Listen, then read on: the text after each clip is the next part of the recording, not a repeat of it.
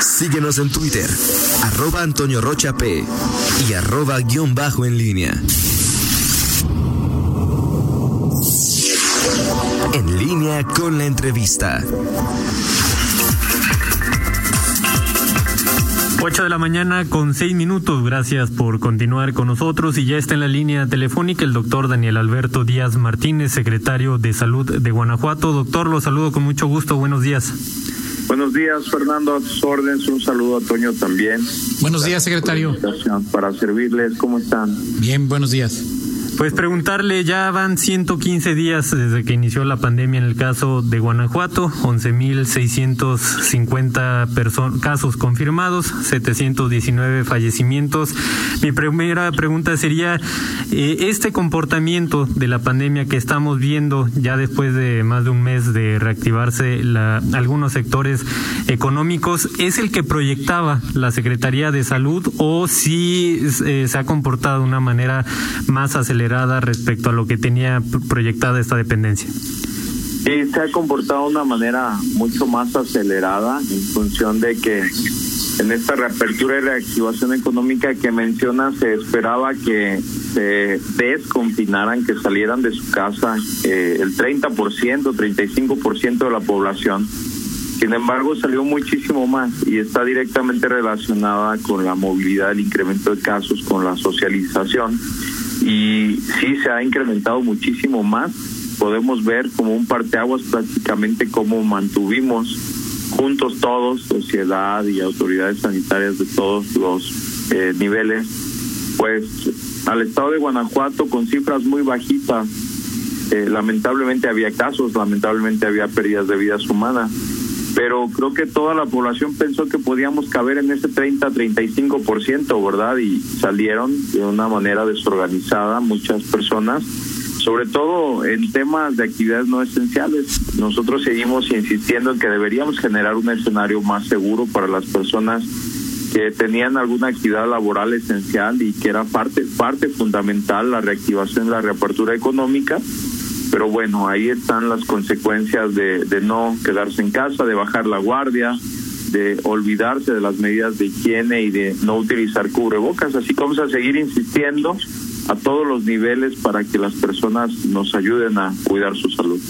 A partir de esta situación, la Secretaría de Salud de Guanajuato tuvo que hacer alguna modificación o reconfigurar, digamos, la estrategia para atender la pandemia. Sí, se han, ahora sí que se ha tirado la liga lo más que se ha podido, porque recordar que nuestros hospitales siguen recibiendo pacientes de otros problemas de salud. Estamos atendiendo partos, cirugías de emergencia, pacientes politraumatizados, eh, complicaciones de enfermedades crónico-degenerativas como hipertensión, como diabetes, traumatismo craneoencefálico, una persona que se infarta. Eh, los médicos, las enfermeras siguen realizando esas actividades, además de atender pacientes COVID llegamos a reconfigurar entre todo el sector cerca de 1.700 camas, hoy tenemos 1.525. ¿Por qué? Porque todo el sector, insiste Secretaría de Salud, tenemos que seguir atendiendo a las personas que siguen llegando a los hospitales a solicitar atención por otras causas que no son necesariamente COVID pero sí hemos tenido que hacer una reconfiguración. Esto se modifica todos los días o prácticamente cada semana en el Comité Estatal de Seguridad en Salud en función de los porcentajes de ocupación en ambos rubros, la ocupación habitual hospitalaria y el incremento de casos de COVID, que este eh, ocupación hospitalaria por casos de COVID es un reflejo de la gravedad de la epidemia ya que lo menciona en, esta materia de ocupación eh, hospitalaria, ¿cómo se encuentra Guanajuato? ¿Cuál es el margen que se tiene todavía para eh, garantizar que eh, cada persona que requiera ser hospitalizada a causa del COVID-19 tenga un lugar dentro de un hospital del ISAPEG o de otras instancias de salud? Ayer teníamos ya 800 pacientes hospitalizados y se incrementó durante la noche. Ya rebasamos los 800 pacientes hospitalizados cerca del 65% de las camas destinadas para pacientes COVID ocupadas, más del 23% de ocupación en, eh, de camas con ventilador. Para algunas personas pueden parecer quizá no muchos pacientes, pero atender un paciente con ventilación mecánica, COVID, en total aislamiento, que necesita estar monitoreado, bombas de infusión con múltiples medicamentos, eh, un tratamiento muy especializado. Es muy difícil, es muy difícil y necesitamos destinarle muchos recursos, no solo materiales, sino humanos. Entonces, eh, sí complica mucho la atención hospitalaria. Tenemos nosotros todavía suficiencia. En el último censo que hicimos, el ISAPEC traía el 26% de ocupación el Hospital Regional de Alta Especialidad reportado ya el 67%, Pemex un 43%, la delegación del IMSS un 35%, Sedena 81%, el Hospital Regional del ISTE un 78% y el ISTE de Guanajuato 76%. Se incrementa mucho, ya tener más 70% de ocupación de pacientes COVID es algo eh, que se encienden las alertas en un hospital y hay que empezar a distribuir a otros hospitales para eh, regular esa carga de trabajo, ¿verdad? Hacerla equitativa y sobre todo poderles ofrecer una mayor atención médica en cuanto a calidad y un nivel resolutivo a las personas que están llegando a los hospitales. Particularmente en el caso de León, ¿cuál es eh, la ocupación eh, en los hospitales públicos? ¿Qué nos puede comentar? Pues es esa que te comento, prácticamente ese es el porcentaje de ocupación que te acabo de mencionar. Los hospitales eh, que te mencioné, particularmente la delegación del IMSS, el ISTE, son los que reportan una mayor ocupación hospitalaria, al igual que el Hospital eh, Regional de Alta Especialidad. Estoy hablando de, de camas que ellos han reportado para pacientes COVID y entiendo que ellos también han seguido realizando sus actividades eh, de otras especialidades porque no se puede cortar la atención de una persona con cáncer un niño con cáncer y son justamente las que te acabo de comentar, Fernando. La Secretaría de Salud de Guanajuato eh, tiene diagnosticado, tiene proyectado de mantenerse este relajamiento de las medidas de que personas siguen saliendo sin ser necesario a realizar actividades no esenciales. ¿En qué periodo se estaría agotando la capacidad hospitalaria que tiene instalada eh, el municipio de León y en el estado también? Bueno, no, no lo sabemos porque se están egresando. Tenemos ya más de cinco mil pacientes recuperados también, afortunadamente. Y bueno, también se egresan personas que lamentablemente mueren. Esos también dejan una cama de hospital. Es un llamado para que las personas que pueden enfermarse, ponerse graves, pues van a ocupar una cama que alguien más ya desocupó, ¿verdad? Entonces Seguiremos reconfigurando camas, eso le quitará la oportunidad de operarse a una persona que tiene un procedimiento quirúrgico programado o alguna otra necesidad de salud. Pero bueno, tenemos, como lo acabo de mencionar, todavía bastante capacidad hospitalaria en el ISAPEC. Sin embargo, no es deseable que las personas se pongan graves. Un paciente que se hospitaliza es uno, eh, te comento, de 10 pacientes que se enferman, dos probablemente no van a ser un cuadro grave van a recuperar en su casa, sobre todo personas jóvenes que no tengan factores de riesgo, pero que sí transmiten la enfermedad. Y lamentablemente dos van a llegar a un hospital, posiblemente esas dos personas son personas que tengan factores de riesgo, diabetes, hipertensión, obesidad, una mujer embarazada, un niño. Y lo que puede pasar también es que una de estas dos personas pueda llegar a perder la vida. Eso es lo lamentable de esta situación y es como se está comportando la epidemia. Entonces, sí, se ha incrementado mucho, ya rebasamos los 800 pacientes hospitalizados graves y hay que decirlo para que las personas se cuiden. Buenos días, doctor. Eh, de nueva cuenta, buenos días. Eh, ayer volvió, ese es un virus muy nuevo y ayer de nuevo surgió la polémica de entre la Organización Mundial de Salud y más de 200 investigadores que dicen que este virus también se puede contagiar por por el aire a través de partículas que quedan suspendidas en el aire durante algún tiempo. Eh, eh, esto agravaría la situación, haría que tendríamos que modificar eh, estrategias personales y que los gobiernos también tuvieran que modificar sus recomendaciones sobre la forma en que se comporta este virus y si en los estudios que ustedes hacen en la vigilancia epidemiológica, doctor, hay alguna hipótesis sobre en Guanajuato los eh, casos mayoritarios se contagian por contacto, por estar trabajando juntos, por estar en fiestas. ¿Hay algún estudio que permita definir cómo nos contagiamos, cómo se han contagiado los guanajuatenses, secretario? Toño, eso lo hemos dicho siempre, eso no es descubrir el hilo negro, los espacios confinados donde están las personas sin utilizar cubrebocas, sin mantener el distanciamiento social y que no usan cubrebocas y que están respirando el mismo aire ambiente, incluso con ventiladores o con mini splits o aires acondicionados, pues eso favorece mucho la circulación de ese aire donde están suspendidas estas partículas de saliva donde va el virus y que después se quedan en las superficies de los objetos y las personas se llevan además las manos a la cara y respiran ese mismo aire, pues está comprobadísimo que las enfermedades infecto-contagiosas se transmiten de esa manera. Se está confirmando nada más, pero eso lo hemos dicho permanentemente. Ahora, en, en este, ustedes han presentado en las conferencias de cada jueves la hipótesis de que la mayor parte de los contagios se dan en los fines de semana y eh, esa misma hipótesis establece, secretario, que se dan en eventos que no tienen nada que ver con, con lo laboral, sino en reuniones o en fiestas. Sabedores de esta situación, eh, además de la recomendación que constantemente hacen, hacemos todos, eh, y, bueno, tú lo has dicho, pero tendríamos que ser más estrictos en, en, las sanciones como lo pedían ayer, por ejemplo, eh, uno de tus antecesores, Héctor Jaime Ramírez Barba, secretario?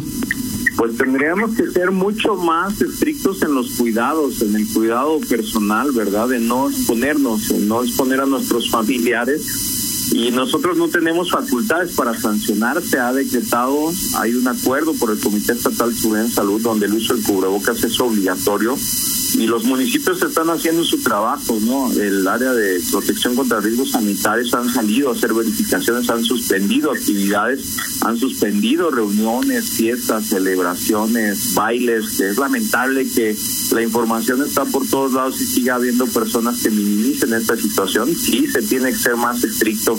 En ese sentido, estamos hablando de salvar la vida de muchas personas, de evitar que se enfermen y pues es un llamado a la conciencia, eh, el riesgo pues de que existe, que existe permanentemente que se tenga que paralizar nuevamente la actividad económica y en ese sentido pues sí tendríamos que ser pues mucho más estrictos. Sin embargo, pues es un llamado a la conciencia, no aprender a convivir con el virus, sino aprender a protegerse del virus. Y, y, bueno, los resultados ahí los estamos viendo, un incremento bastante acelerado, sostenido de casos y lamentablemente también de defunción. Ahora, doctor, hablabas del número de camas, pero otro factor muy muy importante tiene que ver con el personal que trabaja y que atiende en los hospitales. Eh, tú también lo has platicado en tus eh, conferencias de los jueves, lo en las charlas que das con los medios de comunicación. Pues también las personas que trabajan en el sector salud se enferman, se contagian y tienen que ser retirados. Es, eh, es un problema que, que va creciendo y que también obviamente tenemos que tener muy, muy en cuenta, pero cada vez hay menos eh, expertos en, el tema que, que están trabajando en los hospitales.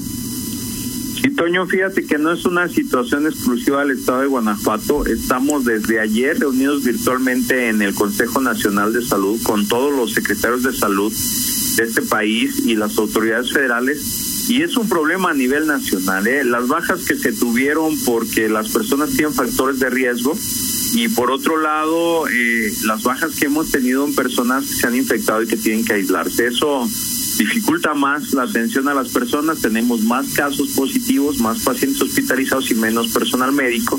Entonces, eh, sí, es importante. Hemos contratado ya mil recursos humanos hasta este momento para fortalecer y suplir algunas ausencias, sin embargo, pues ante el incremento de casos, pues no siempre resultará suficiente. Repito, hay muchas otras actividades que realizar aparte del COVID en el área de salud y es un problema que tienen todos los estados. Algunos de ellos ya han regresado a su personal a laboral después de cuatro meses de haber estado en confinamiento, protegiendo a quienes tenían factores de riesgo.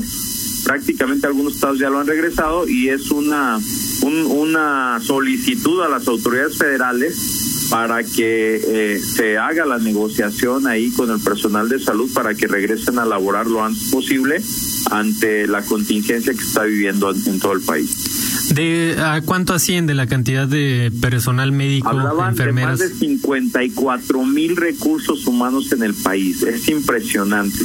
Nosotros en este momento tenemos cerca de 1.200 recursos humanos ya con incapacidad. Muchos de ellos ya regresaron, prácticamente la mitad, pero eh, se, sumarían más de 3.500 recursos humanos los que en este momento están en su casa, que no podemos contar con ellos porque están cuidando su salud, recuperándose y evitando la exposición.